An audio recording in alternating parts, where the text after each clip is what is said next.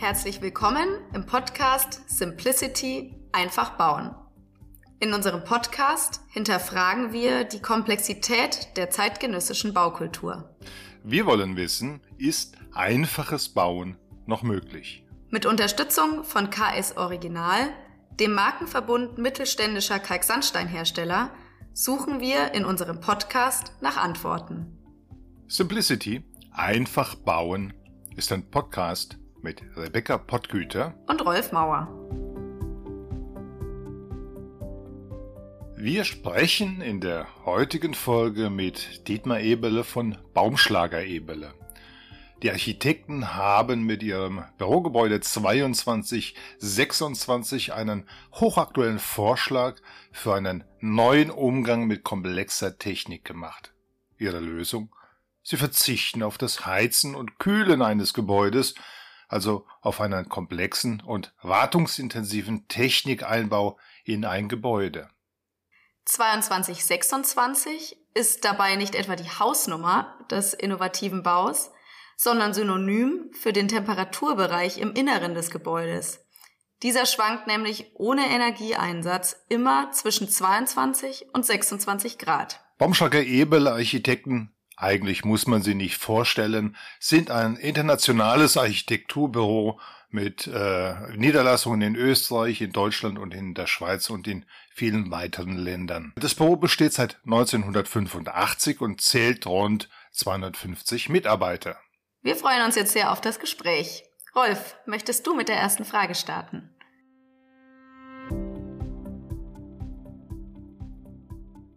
Herr Professor Dietmar Eberle, ein Haus ohne Haustechnik. Äh, das ist sehr ungewöhnlich. Und wann sind Sie das erste Mal auf den Gedanken gekommen, dass so etwas funktionieren könnte, dass man so etwas ausprobieren müsste? Das sind zwei Fragen. Wann ich auf den Gedanken gekommen bin, das ist sehr früh, in den 80er Jahren, also 1980, 82, 83. Das hat damit zu tun, dass ich meine Architektur, Architekturstudium äh, zwischen 73 und 79 gemacht habe. Und was einen tiefen Eindruck auf mich gemacht hat, war diese erste Erdölkrise. Äh, die Erdölkrise, in dem die Autos nicht gefahren sind, in dem es gewisse Einschränkungen etc. gegeben hat und so weiter. Und das hat mich, äh, neben dem, dass ich aus, aus einer Bergwelt komme, immer beschäftigt. Oder was brauchen wir eigentlich wirklich zum Leben? Oder was brauchen wir nicht? Das war das Erste. Das Zweite ist, dass äh, ein, ein Gebäude ohne Gebäudetechnik, dass man sich das trauen kann oder auch machen kann, das habe ich ungefähr um die Jahrtausendwende mir vorgenommen, dass ich es jetzt machen werde. Der Gedanke, der war latent vorhanden, aber damals habe ich es mir dann wirklich vorgenommen. Und ich weiß nicht, ob Sie das kennen, aber es gibt ein kleines Haus, das heißt Nordwesthaus, ist am, am, in Fussach am Hafen. Und das war das erste Gebäude, das ich überhaupt ohne Technik gebaut habe.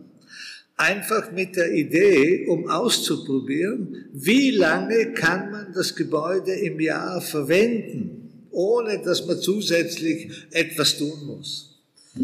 Dieses Gebäude kann man nicht 105, äh, 350 äh, Tage im Jahr verwenden, aber circa 320 oder obwohl es eine sehr spezielle Architektur und eine sehr spezielle Konstruktion besitzt, aber dort auch schon beruht die, die, die Behaglichkeit äh, in dem Gebäude oder das, das ist lange ohne Gebäudetechnik auszukommen, auf der Speicherfähigkeit des Betons und gleichzeitig aus der, der Anordnung von sinnvollen natürlichen Lüftungen.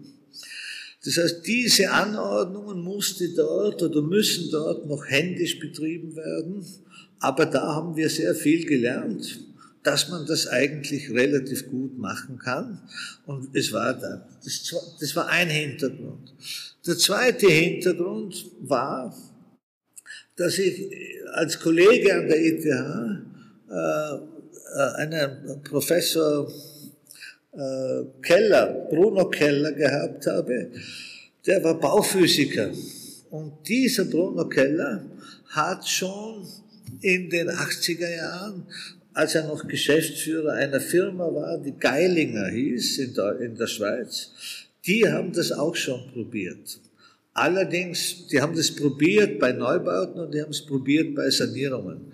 Allerdings mit Unterschied, natürlich noch ohne den Einsatz von Software und ohne den Einsatz von vollautomatisierten Steuerungen.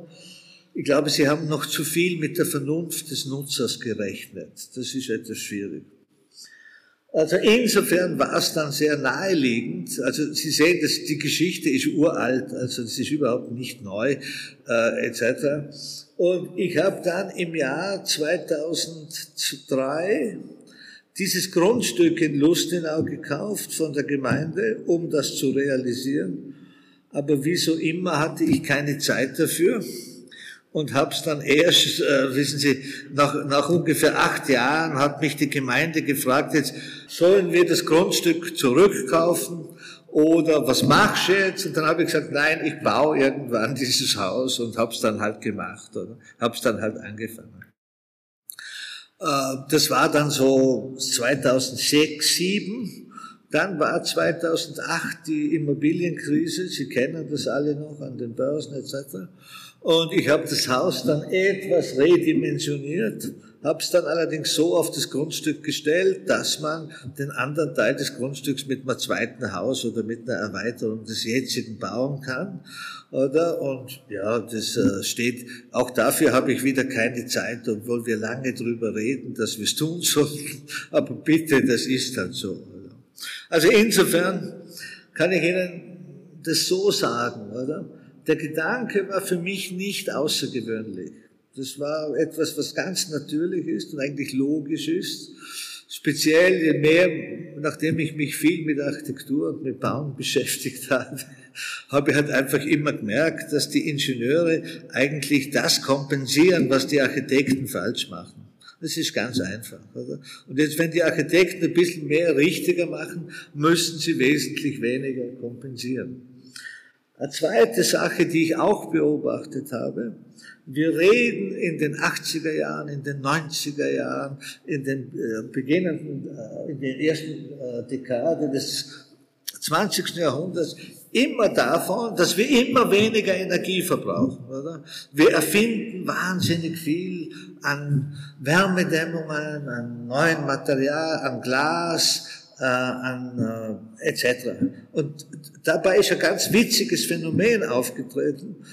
Wir sozusagen haben immer behauptet, wir transportieren immer weniger Energie, aber die Gebäudetechnik wurde immer teurer. Und dann haben wir gedacht, na, das kann ja auch nicht wahr sein, dass je weniger das ich tue, umso mehr Geld gebe ich dafür aus, oder? War auch, also für mich als einfachen Menschen nicht ganz logisch oder so, oder? Herr Professor Ebele, Sie haben vorhin das Nordwesthaus angesprochen als eine, eine, ein sehr frühes Bauwerk von Ihnen. Ähm, welche Bauart ist das Nordwesthaus? Äh, die klimatische Optimierung, die geht ja bei dem Gebäude 2226 mit einem Massivbau äh, daher. Und ist es vorstellbar, dass man äh, die Funktionalität dieses Projektes auch in Leichtbau ausführen könnte oder braucht es denn Massivbau? Schauen Sie, in Wirklichkeit ist es einfach so, der Massivbau ist mit Abstand das Billigste. Sie können das auch mit technisch modernen Materialien machen, allerdings sind die wesentlich weniger solid, wesentlich weniger lang haltbar, viel beschädigungsanfälliger und was Sie machen müssen, auch wenn Sie einen Leichtbau machen, ist dass sie den Wänden eine gewisse thermische Trägheit geben. Das geht relativ einfach. Wissen Sie, ich weiß ja, im Moment reden alle von Holzbau, aber ist okay. Aber Sie werden es ja vielleicht wissen, ich habe die ersten zehn Jahre meines architektonischen Lebens nur mit Holzbau verbracht. Ich habe nie was anderes gebaut, zehn Jahre lang. Insofern, wissen Sie, das, was wir heute unter Holzbau verstehen, tut mir wahnsinnig leid. Das sind Sondermülldeponien. Weil all dieses Holz in der jetzigen Form nicht entsorgbar ist. Also, das ist ist einfach ein Widerspruch. Ich, ich, ich bin da aber selber mit in diesem äh, Getriebe und wir machen im Moment ungefähr 180.000 Quadratmeter Holzbau mitten in Paris, was ganz komisch ist. Allerdings aus ganz rationalen und nicht aus so ideologischen Gründen, wie es in Deutschland diskutiert wird. Wir haben im Moment auch folgendes Problem, dass wir jetzt anfangen, graue Energie zu rechnen, oder? Allerdings sind die wissenschaftlichen Grundlagen dafür noch äußerst in den Kinderschuhen. Und mir kommt das Ganze so vor, äh, wie in den 80er Jahren, als wir die thermische Qualität von Gebäuden anhand der Zentimeter Styropor, die wir draufgeklebt haben, gemessen haben. Auch das hat sich als Irrweg herausgestellt. Also insofern, wissen Sie, ich hab, es gibt so einen, nein, ich will darüber nicht weiter philosophieren, ich will nur eins sagen. Wissen Sie, im Moment sind in den grauen Energieberechnungen noch solche, solche verallgemeinerte Annahmen enthalten, die am Ende langfristig nicht halten werden.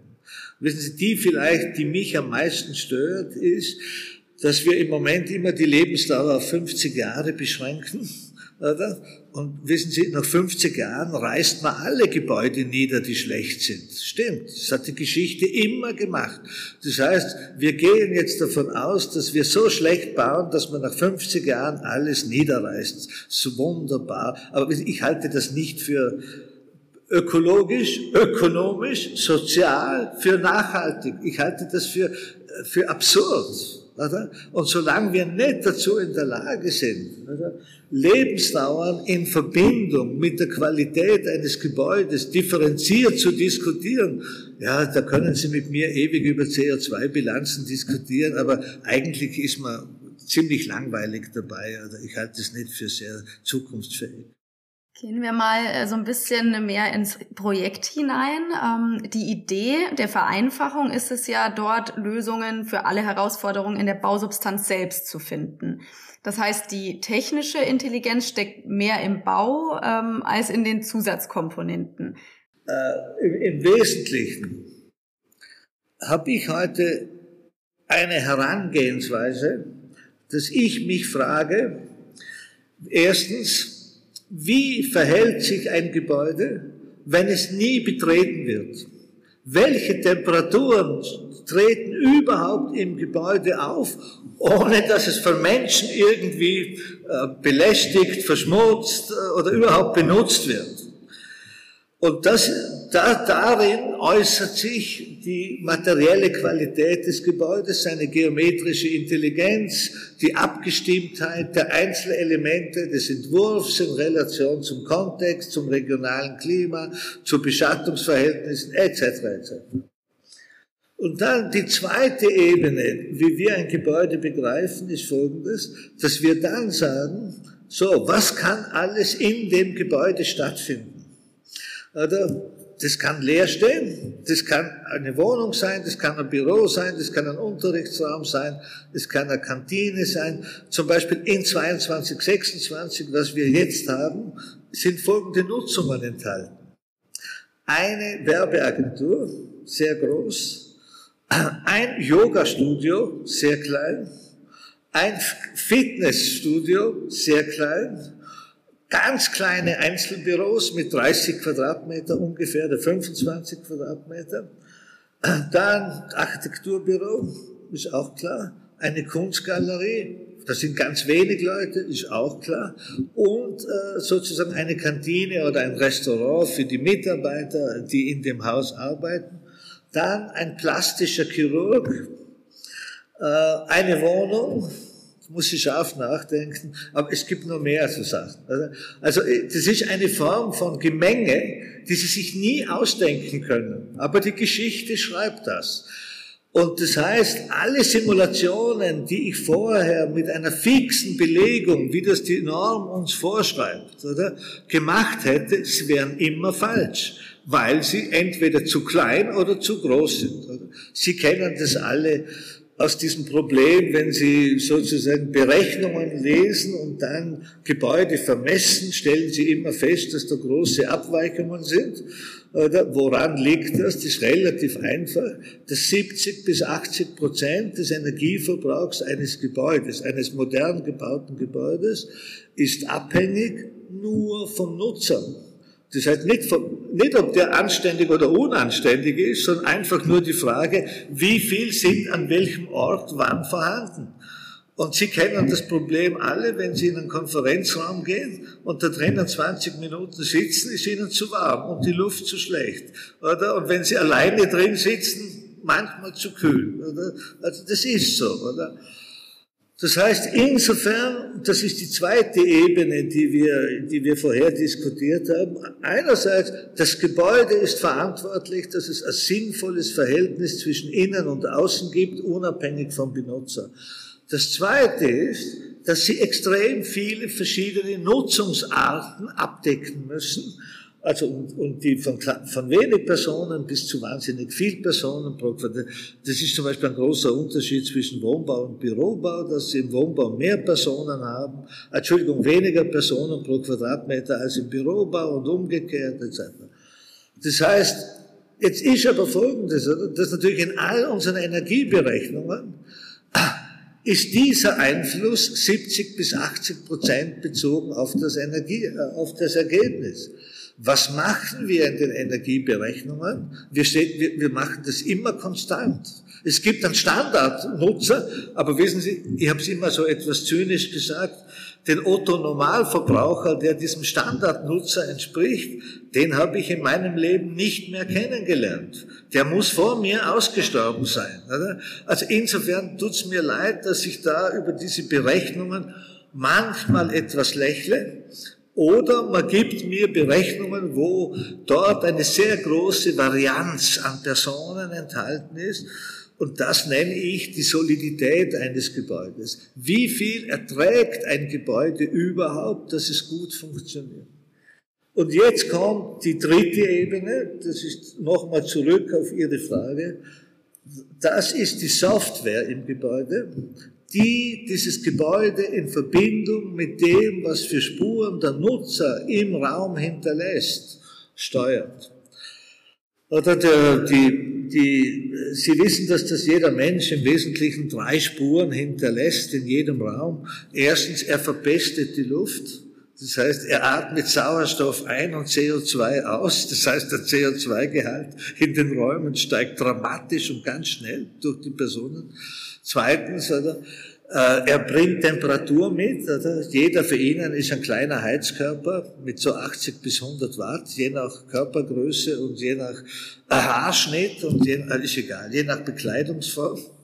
Oder, und das dritte ist, wir transpirieren alle relativ kontinuierlich im Laufe des Tages ungefähr ein bis eineinhalb Liter, äh, bezogen auf äh, das, wo Sie das gut feststellen können, ist im Schlafzimmer in der Früh. Wenn Sie es nicht offen haben, dann wissen Sie, dass Sie transpirieren. Ich kann es auch nicht mehr ändern. Das, so. Und was wir machen, ist Folgendes, dass wir mit Sensoren diese Interaktionen, also das, diese Spur, ich nenne das immer die Spuren, die der Nutzer hinterlässt, dass wir die ständig aktualisiert messen und darauf reagiert das Gebäude. Das heißt, das Gebäude reagiert auf das, was der Nutzer an Spuren hinterlässt. Also insofern gibt es einen Teil bezüglich Ihrer Frage, die tatsächlich dem Gebäude geschuldet sind. Das ist diese, wie verhält sich ein Gebäude unabhängig der Nutzung? Und es gibt einen zweiten Teil, der ganz wichtig ist, nämlich die Software steuert die Spuren, die der Nutzer im Gebäude hinterlässt, in Relation zum, äh, zu, zum Gebäude. Und parallel dazu ist es natürlich äh, ist es ein Hightech-Gebäude, weil es verwendet die modernste Form von Technik, nämlich Software zur Steuerung des Hauses. Sensoren und Software zur Steuerung. Also, verstehen Sie, ich persönlich, Sie können auch was, wenn ich das umgangssprachlich sage, ersetzen wir traditionelle Hardware durch Software ein Prozess, der in vielen anderen Industriebereichen natürlich genauso gemacht wird.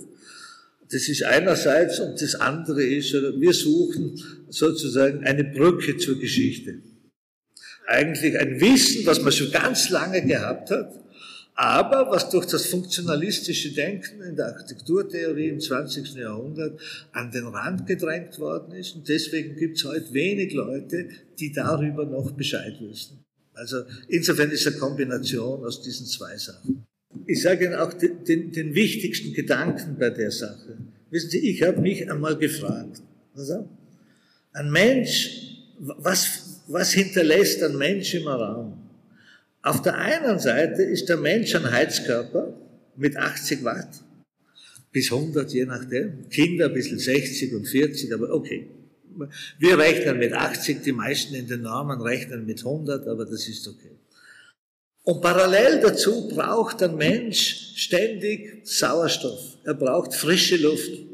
Also das, was die Menschen alle machen, oder nicht alle, aber der Großteil, dass sie ständig das Gefühl haben, sie müssen das Fenster öffnen, damit sie frische Luft haben, damit es ihnen besser geht, das ist real. Also die Leute spüren etwas ganz Reales, nämlich den CO2-Gehalt der Luft. Und jetzt kann man sich ewig fragen, wie viel Kubikmeter Frischluft braucht ein Mensch in einer Stunde, damit er sich wohlfühlt? Wenn Sie, als ich jung war, das ist schon lange her, da hat die Lüftungsindustrie uns erzählt, 60 Kubikmeter. Und Sie kennen alle diese Luftwechselzahlen von früher. 60, die hinter, sind alle hinterlegt mit 60 Kubikmeter Frischluft pro Person pro Stunde. Naja, so um die Jahrtausendwende war es dann der Lüftungsindustrie doch ein bisschen peinlich, weil es war offensichtlich, dass das falsch ist. Und da hat man jetzt die Zahl auf 30 geändert. Also deswegen sind äh, in, in den Normen, jetzt wissen Sie, die, Sie wissen, wer die Normen macht, stehen halt jetzt 30 bis 36 Kubikmeter Frischluft. Und witzigerweise wurde dieses Thema bisher nie empirisch untersucht. Aber es gibt im Moment zwei große empirische Forschungsvorhaben, eines in Kopenhagen und eines in Michigan, die das probiert herauszufinden. Das sind nämlich extrem schwierige Versuchsanordnungen und so weiter und langfristig etc. Und die behaupten so 15 bis 20 Kubikmeter. Das ist die realistische Größe. Oder? Drum merkt man ja auch nicht ganz schnell, wenn die Lüftungen kaputt sind. Also man hält es nur eine gewisse Zeit aus. Oder so, oder? Und dann habe ich mich gefragt, wissen Sie, wenn ich 80 Watt habe und gleichzeitig 15 bis 20 Kubikmeter Frischluft habe, Frischluft brauche, bei welcher Außentemperatur ist das eigentlich äquivalent? Das heißt, äh, das heißt, ich habe eine Solltemperatur, darum heißt das Haus 22, 26, von mindestens 22 Grad und maximal 26 Grad. Und ich habe mich gefragt, wenn ich 22 Grad will, wie viel an Frischluft darf ich in den Raum lassen, bei welcher Außentemperatur, dass meine 80 Watt ausreichen, um das zu kompensieren, dass ich keinen Verlust habe. Sie werden es nicht glauben, aber die, das werden Ihnen auch wenige Haustechniker beantworten können. Aber es ist bis zu einem Grad plus können Sie lüften, solange Sie gewährleisten, dass Sie nicht mehr als 15, Kubik, 15 bis 20 Kubikmeter pro Person bereichen, ohne dass Sie durch das Lüften einen Energieverlust haben, der höher ist als 80 Watt. Das heißt, noch einmal, also etwas technisch ausgedrückt, der Mensch ist das Maß aller Dinge. Das heißt, es ist ganz einfach. Oder? Ich kann, Sie können Ihre 80 Watt einfach nicht abstellen. Oder? Da müssten Sie, sogar beim Vermodern haben Sie noch mehr. Also es ist nicht so, es geht einfach nicht, dass Sie die abstellen. Oder? Und, und das ist ja wirklich skurril, dass wir, wisst ihr, warum mögen wir alle Außenluft so gern? Ist relativ einfach. Die Außenluft hat ungefähr 400 ppm CO2. Oder? Und in, in Innenräumen, Sie wissen, die, die Normen akzeptieren im Moment 1500 äh, ppm CO2. Oder? Und da dazwischen ist ein weiter Weg und das, das spüren die Leute. Das spüren die Leute. Oder? Deswegen ist immer eines der überraschendsten Ergebnisse, wenn jemand nach, äh, in, in, das Bürohaus kommt, oder, dass die Leute einfach spüren, nach einer Viertelstunde, da ist irgendetwas anders. Das ist viel entspannter. Das Geheimnis ist relativ einfach. Einfach der CO2-Wert ist deutlich niedriger als in vergleichbaren Gebäuden, die mechanisch belüftet werden. Also das kann man relativ einfach machen. Der Mensch steht also im Mittelpunkt aller Planungen. Wie kann man sich dem annähern? Sind es einfache persönliche Erfahrungswerte, die betrachtet werden, oder empirische Studien? Ich glaube, dass drum reden wir, wenn wir über 22, 26 reden. Wir können lange über technische Fragen reden etc. Das ist, aber wissen Sie, am Ende geht es mir um was ganz anderes. Mir geht es einfach, dass die, der Komfort für die Menschen höher wird, dass sie sich wohler fühlen. Das ist ganz einfach. Oder? Und wissen Sie, der, der, Sie, können, Sie können das auch an sich selbst beobachten, oder? dass diese drei Faktoren, oder? CO2, äh, äh, Feuchtigkeit, Luftfeuchtigkeit und Temperatur ganz entscheidend sind für Ihr Wohlbefinden, wie Sie sich eben empfinden. Und zur Feuchtigkeit auch noch vielleicht für Sie interessant. Sie wissen ja, dass Menschen fühlen sich relativ wohl zwischen 40 und 70 Prozent relativer Luftfeuchtigkeit. Wie Sie wissen, hat die Lüftungsindustrie es ermöglicht, dass in den deutschen und in den mitteleuropäischen Normen nur noch 30 Prozent steht, oder? als Minimalwert.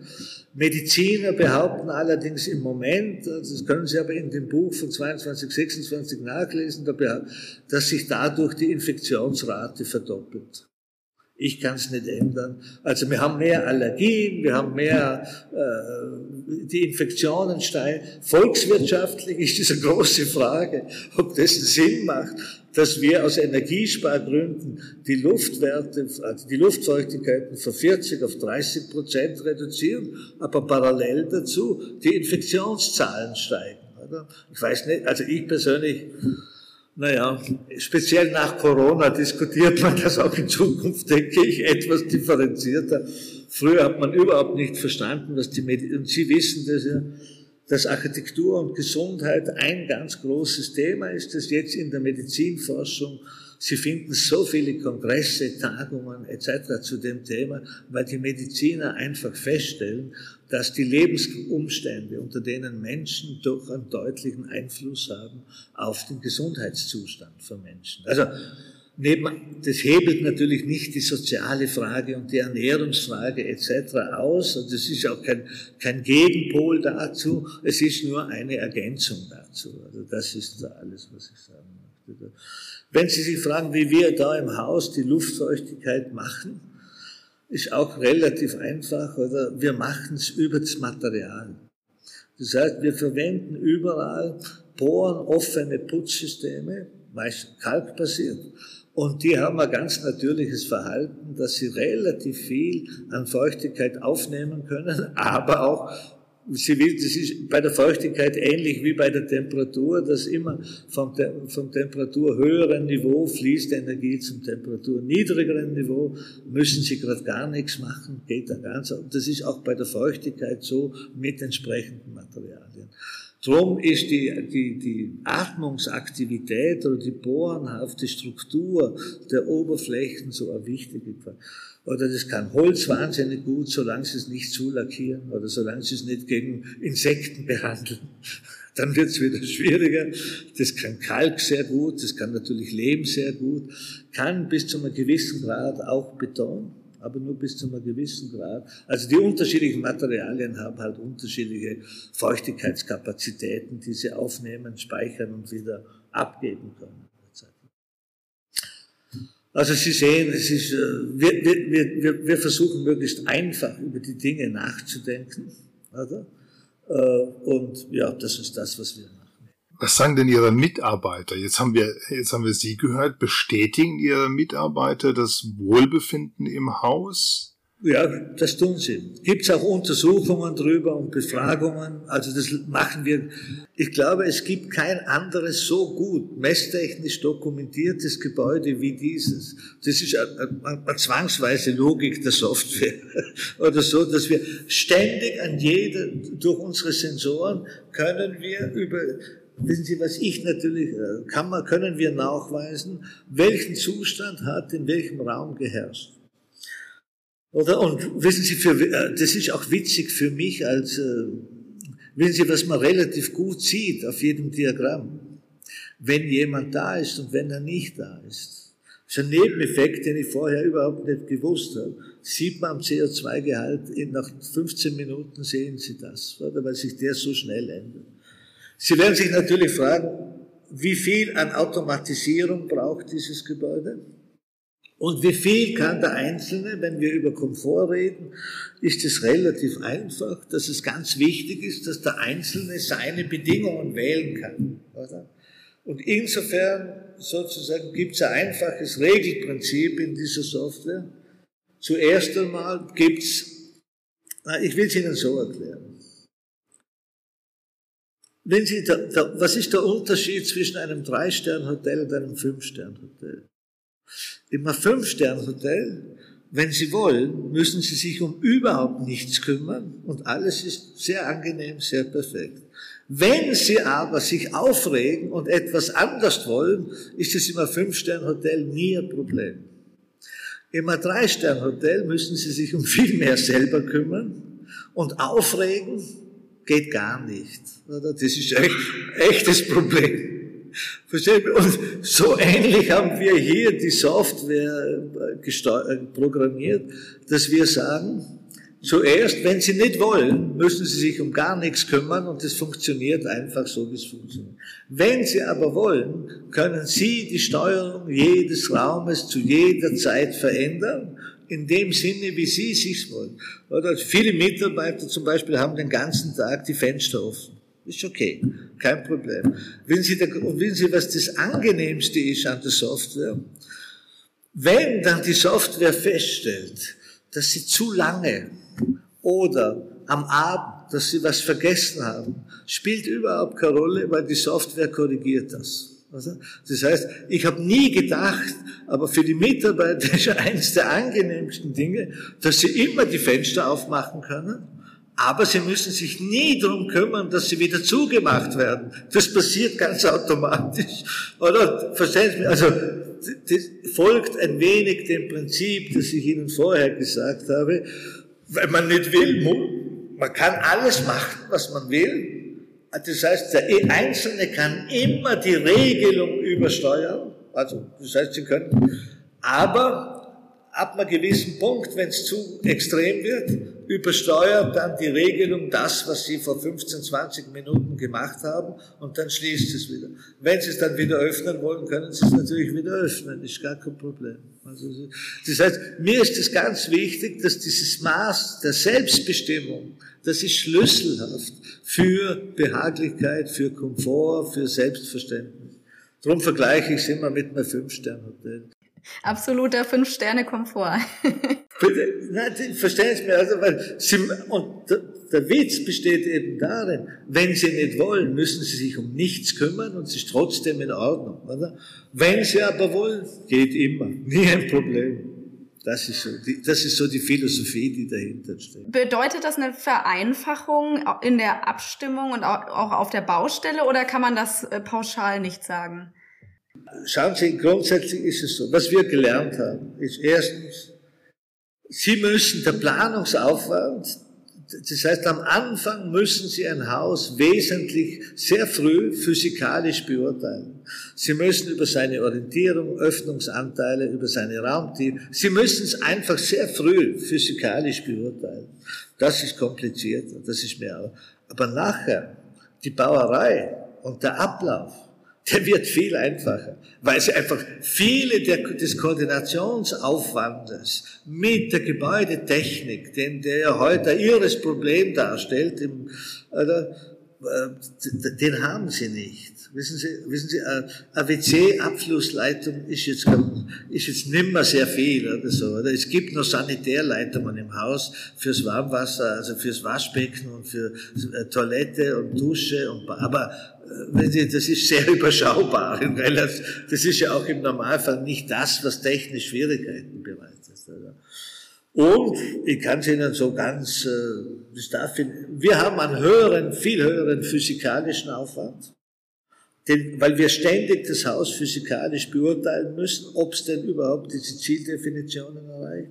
Aber nachher äh, in der Planungsgeschichte und in der Umsetzungsgeschichte ist es viel, viel einfacher. Es geht viel.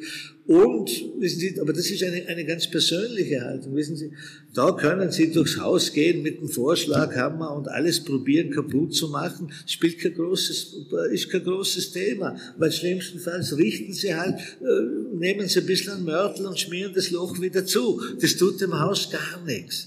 Das heißt, es ist im besten Sinne äh, solid, dass es eben auch unendlich viel an äh, Verletzungen oder sowas aushält, ohne dass sie dadurch irgendwie Schäden erleiden oder sonst irgendwas. Also die, die, die sensibelsten Teile sind ganz klar, oder? das ist die Elektro, das Bussystem, aber Elektrokabel, aber that's it. Das Gebäude selber ist extrem robust. Also wenn, wenn wir über Lebensdauer reden oder solche Dinge, spielt Robustheit, oder? Einfach eine ganz entscheidende Rolle, oder? Weil Sie, Sie haben es einfach, Sie, und Sie kennen das ja selber, wissen Sie, Sie werden sich fragen, warum habe ich da 76 äh, oder 78 Zentimeter dicke Außenwände gemacht, oder? Okay, aber bevor ich die Frage beantworte, wegen der thermischen Trägheit des Hauses, oder? 76 Prozent der Massen dieses Hauses sind in den Betondecken. Die Betondecken sind nur 24 Zentimeter stark, was sie in Deutschland bei 8 Meter Spannweite gar nicht bauen dürfen. In Deutschland sind 8 Meter mindestens 32 Zentimeter oder so etwas. Also ich weiß zwar nicht warum, aber wissen Sie, äh, so gewisse Dinge scheinen doch sehr national zu sein. Ich weiß aber nicht warum oder so. Oder? Aber also wir haben nur 24 Zentimeter dicke Betondecken, was jetzt wirklich wirklich nichts Außerordentliches ist oder sowas, sondern es ist vollkommen normal. Das zweite ist, 12 Prozent der Massen sind in den Innenwänden. Das heißt, die tragenden Innenwände, Liftschacht, Sie kennen das alle, die Kerne, sind 12 Prozent der Masse. Die sind aber alle gemauert. Ich sage Ihnen, wenn wir jetzt zum Beispiel die Trägheit des Hauses erhöhen wollten, würden wir das machen, was Standard ist, dass Sie einfach diesen Kern betonieren. Darum hat das Haus keinen außenliegenden Sonnenschutz oder sowas, weil das ist geometrisch, das ist eine etwas sensible Aufgabe, aber geometrisch so gemacht, dass die direkte Besonnung gerade noch ausreichend ist, aber nicht zu Überhitzungen führt. Aber wissen Sie, die Sonne hat einen großen Vorteil. Im Winter steht sie flach und im Sommer steht sie hoch. Und im, im Winter hat sie halt 17 Grad bei uns da am Bodensee und im Sommer 68 Grad. Oder? Das heißt, die, die Beschattung im Sommer ist viel stärker als die im Winter. Oder Im Winter wollen sie die Wärme von der Sonne, im Sommer nicht. Das ist auch relativ einfach. Also das hat mit der Geometrie zu tun. Oder und das Dritte, entschuldigen Sie, das ist, ich mag einfach dicke Wände lieber als dünne. Also es ist irgendwie so banal, wissen Sie. Also was soll ich tun? Also, wissen Sie, ich, ich weiß schon, ich habe früher so viel in Holz gebaut und wenn man dünne Wände baut, das kann man alles machen aber manchmal sind so, wissen Sie, wenn es um Solidität, um, um, um Langfristigkeit, wenn es um, um, Robustheit geht, oder? können dicke Wände halt einfach, das ist wie wenn Sie ein gutes Gebäude aus dem 19. Jahrhundert haben mit entsprechend dicken Wänden. Naja, das ist halt viel solider als irgendetwas, was wir heute machen. Was soll ich tun? Nachdem es aber nicht mehr mehr kostet, spielt es auch keine große Rolle. Eins können Sie sich ja vorstellen, oder? dadurch, dass wir doch relativ viel weglassen, äh, sozusagen sind die Baukosten äh, tendenziell niedriger als im normalen Gebäude. Oder? Allerdings, sie sind nicht so viel niedriger, weil das, was wir weglassen, äh, lassen, Das geben wir dann auch. Ein Teil davon brauchen wir für die Software, aber heute ein Bussystem im Haus ist fast schon Standard. Also wir müssen nur die Software äh, draufspielen. Und was wir zusätzlich brauchen, sind einfach die, die Sensoren.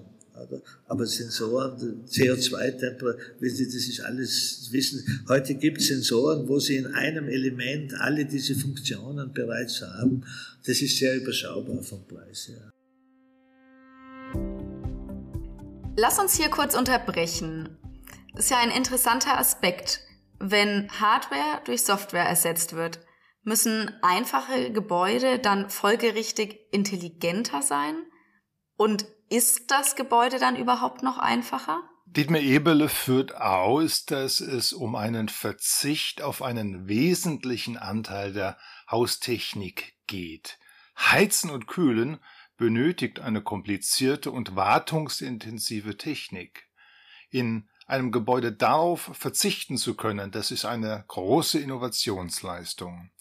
Und die Konsequenz, mit der Dietmar Ebele auf Heiz- und Kühltechnik verzichtet, die beeindruckt mich. Ja, mich auch.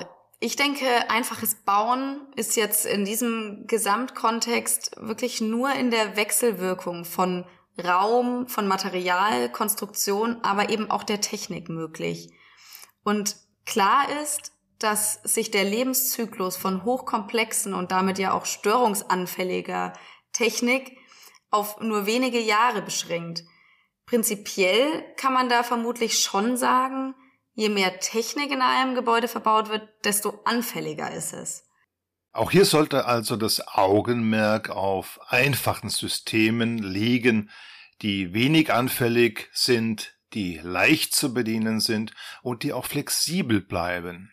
Um dauerhaft zu sein, muss an zukünftige Nutzungen gedacht werden. Technische Systeme müssen zugänglich sein und von der Konstruktion getrennt eingefügt werden. Ja, unbedingt, denn äh, die Lebensdauer von technischen Systemen liegt ja bekanntlich bei circa 20 Jahren, während die der Konstruktion eines Gebäudes bei plus minus 100 Jahren liegt. Aber sag mal, reden wir denn bei einfachen Gebäuden wirklich noch von einem Smart Building?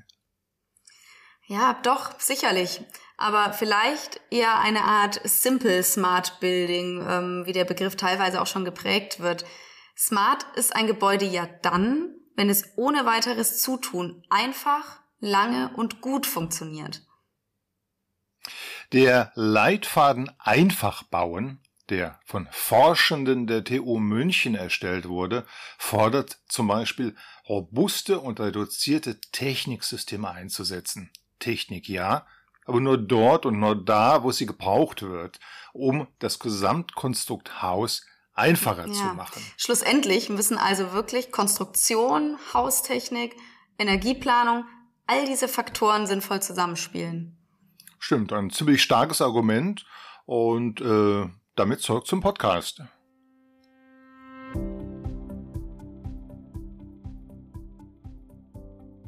Wir haben ein bisschen die Tendenz, äh, ich habe das immer so gemacht und das, das machen wir immer, Zuerst sozusagen äh, simulieren wir ganz stark durch hochqualifizierte, wenn Sie, es tut mir leid, aber es gibt nur drei, zwei, drei Simulationsprogramme auf der Welt, die überhaupt die Komplexität von sowas ernsthaft simulieren können. Oder das muss man wirklich machen, oder? weil sonst hat man ein Problem. Mittlerweile wissen wir sogar, welche Teile wir aus welcher Software verwenden, weil die sind so hochkomplex und bestehen aus sehr vielen Teilen. Und nicht jeder Logarithmus bezogen auf ein Phänomen funktioniert gleich gut in, in, welcher, in jeder Software. Also wir simulieren sehr viel. Das Zweite, was wir dann machen, ist, dass wir bauen aufgrund dieser Simulationen. Und das Dritte, was wir dann machen, ist, dass wir messen. Wir berechnen am Schluss nicht mehr, wir messen. Und das ist das, was ich in Deutschland oft so eigenartig finde, dass man aufs Messen verzichtet. Oder? Dass man äh, aufs, also sehe ich jetzt nicht ganz so lustig an, oder? aber verstehen Sie mich, ich glaube, es braucht alle diese drei Ebenen. Man muss am Anfang extrem sorgfältig berechnen, simulieren, hochkomplex. Das ist, das habe ich Ihnen vorher gesagt, dass diese bauphysikalische Optimierung des Gebäudes am Anfang des Planungsprozesses ist. Das zweite, man kann es dann bauen. Bitte aber eins, messen. Messen, messen, messen. Und nicht rechnen. Oder? Oder wenn Sie, und wenn Sie, äh, ich, ich will jetzt darüber nicht diskutieren, aber das ist ein großes Problem in Europa oder nicht in allen Ländern, aber es gibt zwei Länder, die überhaupt nur Messergebnisse als ernsthafte Energiediskussion haben. Das ist Frankreich und Schweden. Alle anderen begnügen sich, so wie Deutschland, mit Rechnen. Das ist ein großer Unterschied. Das ist ein ganz großer Unterschied. Und ich bin fürs Messen. Wissen Sie, ich bin einfach fürs Messen. Tut mir leid. Also, äh, keine Misstrauenserklärung an irgendjemanden. Aber wenn Sie einfach wissen, dass 70, 80 Prozent dieser Ergebnisse abhängig sind von den Spuren, die der Nutzer in einem Gebäude hinterlässt. Wie, wenn Sie welcher, also welcher noch so intelligente Bauphysiker und Haustechniker erzählt mir, was herauskommt? Weiß er die Zukunft? Nein, die weiß er nicht. Und darum sind immer die Messergebnisse andere als die Rechenergebnisse, weil einfach man unterschätzt den, den, den Nutzer, also einfach der, der es benutzt, der wird immer unterschätzt. Aber er ist der Schlüssel. Er ist absolut der Schlüssel. Verstehen Sie, das ist auch, wenn Sie, Sie kennen viele der Diskussionen und Schadensprozesse im Umgang mit Energie. Was ist immer das Problem? Ja, der Nutzer hat sich immer falsch verhalten. Der Mensch ist der einzige Störfaktor, sonst wäre die Technik perfekt. Aber nein, am Ende, mir geht es einfach um den, um den Menschen, der das benutzt.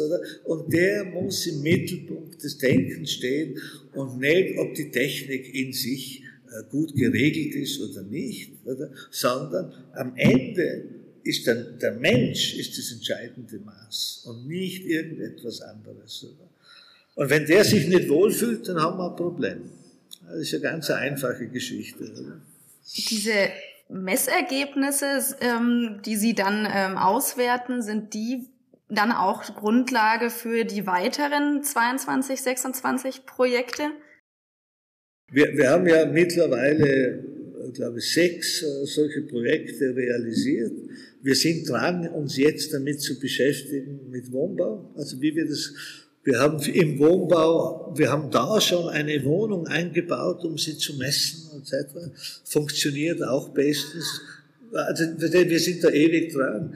Oder nur, Sie glauben gar nicht, was wir da, wir nennen das immer ein Backup-System. Wissen Sie, es kann ja sein, dass jemand zwei Monate auf Urlaub geht oder im Winter oder so weiter. Was passiert jetzt mit dieser Wohnung, weil Sie keine Abwärme mehr haben? Und wenn Sie, was wir hier als Backup-System äh, installiert haben, ich sage es Ihnen ganz genau, zwei Infrarotlampen für Schlangenaufzucht, weil die geben kein Licht ab. Oder? Und es sind tatsächlich 200 Watt pro Lampe, also für eine äh, 75 oder knapp 80 Quadratmeter Wohnung haben wir nicht mehr gebraucht als zwei dieser Lampen. Und mit denen, die waren ausreichend, um das Temperaturniveau auch im Winter, wenn es bei uns manchmal minus 10, minus 15 Grad hat, aufrechtzuerhalten. Aber Sie wissen, was sonst 400 Watt hat, also in, in, in einer Wohnung, das ist äh, relativ wenig oder so. Oder, und drum, es erscheint auch jetzt äh, in, in der Bauwelt äh, ein Artikel über einen kleinen Wohnbau mit acht Maisonetten, die wir gebaut haben oder relativ bald, oder? Und dort waren dann die, die Interviewer immer vollkommen irritiert, weil der Hausmeister, der Hausmeister, wie ich finde, der Haus, die, die wissen immer am besten Bescheid über das, was in den Dingen los ist. Oder? Der Hausmeister hat denen erzählt, dass sie äh, äh, Gesamtenergiekosten von 30 Euro pro Monat haben für eine dreieinhalb Zimmerwohnung. Wenn Sie das hochrechnen, ist es im Jahr circa 300 Euro. Für Heizen, Warmwasser, Strom, ist, wenn wir über, äh, wissen Sie, wenn wir über Energie reden, reden wir immer über gesamte Energie. Also zum Beispiel, wenn wir hier Zahlen von, die Sie vielleicht kennen, von 22, 26 Ihnen sagen, wissen Sie, da ist alles enthalten. Da ist der Lift enthalten, die Außenbeleuchtung, die, die, die Kaffeemaschine, da ist alles enthalten. Das ist einfach immer alles. Oder? Also wir reden, was Heizenergie ist, weiß ich gar nicht. Oder? Also das müssen sich wahnsinnig intelligente Physiker erdacht haben, weil in Wirklichkeit natürlich jede Kilowattstunde, die sie an Energie, Strom in einem Gebäude verbrauchen, ist Wärme. Also insofern solche Teilenergieangaben äh, sind, wenn Sie Nullenergie zu, äh, zu bauen, bezogen auf den Heizwärmebedarf, ist wahnsinnig einfach. Wissen Sie, was Sie tun? Stellen Sie viel Kühlschränke hinein. Das, das reicht vollkommen. Das ist überhaupt kein Problem. Wissen Sie, also darum sind immer solche Einzelangaben, oder? Die sind einfach irreführend, weil Sie müssen einfach immer das Gesamte betrachten. Also nur in der Gesamtbetrachtung können Sie darüber reden, was es, was es für einen Sinn macht oder so. Sie entschuldigen, dass ich da manchmal so grundsätzlich bin, aber ich kenne natürlich viele der sozusagen üblichen Normen, Berechnungsmethoden etc. etc. Und ich weiß, wissen Sie, so ein Haus kann man dann bauen, wenn man weiß, was in den Standardberechnungen falsch ist. Wenn man das aber gar nicht weiß, weiß man auch nicht, wo man nachdenken soll. Also, das ist leider so. Ich glaube, Herr Professor Eber, Sie haben uns einen sehr, sehr, sehr schönen Einblick gegeben. Viele Ihrer Werte kann ich bestätigen. Ich habe ein Haus mit Lüftung und messe auch einen Teil davon. Und äh, wenn ich mich, äh, wenn ich Ihnen so zuhöre, muss ich sagen, habe ich in meinem Haus ein bisschen overdressed, glaube ich. Äh, es war, es war sehr, sehr, sehr spannend. Ich weiß nicht, wie viele Freunde Sie heute noch unter den Haustechnikern haben. Ähm, äh, vielen Dank für den tollen, tollen Einblick, äh, der sehr, sehr bereichernd war und äh, der äh, viele tolle Einblicke und viele überraschende Neuheiten auch geboten hat. Und äh, Rebecca, möchtest du noch ein Schlusswort formulieren, bitte? Ja, auch von meiner Seite ganz, ganz herzlichen Dank. Ich glaube, ähm, wie Rolf das sagt, wir haben viele neue Aspekte heute aufgenommen, die uns nochmal zum, zum Nachdenken bringen und äh, ja, zum Nachdenken anregen und ich glaube auch für alle Zuhörer. Insofern vielen Dank für das tolle Gespräch. Recht herzlichen Dank meinerseits. Danke.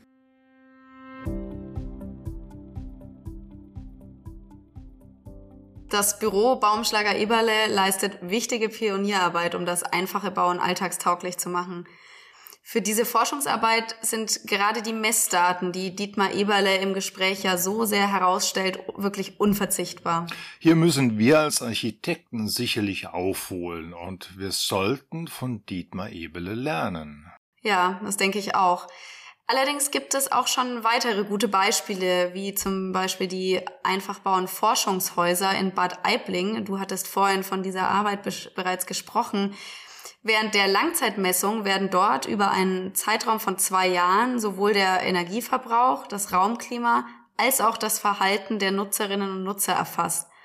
Und aus diesen gewonnenen Daten lässt sich dann eben ableiten, wie die angewandte Strategie in den Forschungshäusern auch in der Praxis funktionieren kann. Für mich ist die wichtigste Erkenntnis, dass bei einem einfachen Haus der Mensch im Fokus steht, sonst niemand. Je besser die Architektur und die Technik auf die wirklichen Bedürfnisse des Menschen eingeht, desto weniger Energie, Material und Ressourcen verbrauchen wir. Ein schöner Schlussgedanke. Unseren Überlegungen möchten wir in der nächsten Podcast-Folge Simplicity einfach bauen weiter nachgehen. Dann insbesondere in Bezug auf das Thema Nachhaltigkeit. Und wir hoffen, dass Sie wieder dabei sind.